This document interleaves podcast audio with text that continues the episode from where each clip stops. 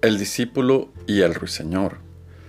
Como ya se dijo anteriormente, había en el jardín muchísimos y bellos pájaros cuyos cantos se unían de manera tal que nadie habría podido distinguir qué pájaro emitía cuál canción, lo que no era un obstáculo para que el conjunto de la melodía fuese de una indescriptible dulzura.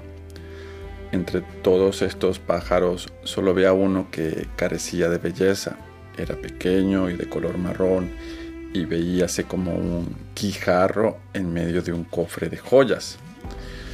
Y ello le parecía al discípulo como un invitado a una boda que no llevase sus mejores galas para mayor gloria del jardín del amado.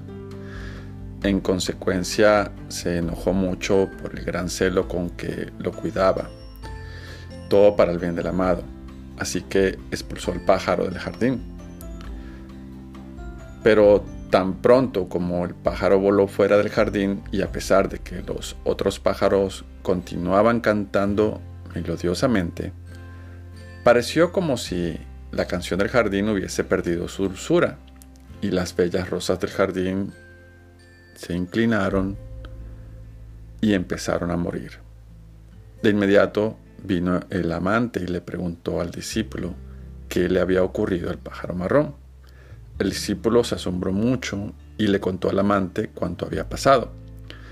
No había aún acabado de escucharle cuando el amante salió a toda prisa fuera del jardín y llamó al pájaro marrón que vino volando a posarse sobre su hombro.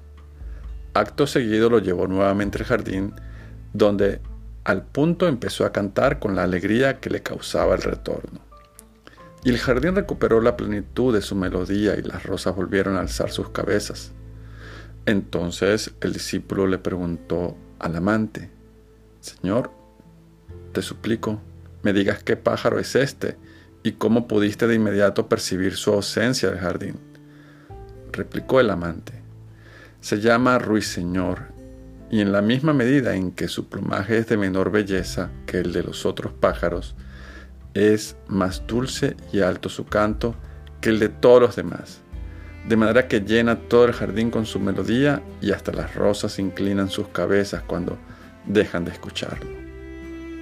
Por lo que el discípulo comprendió que cada cosa posee sus propios dones para ofrendar en servicio del amado.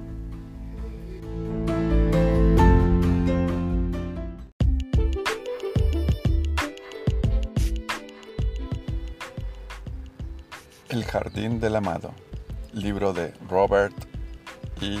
Way.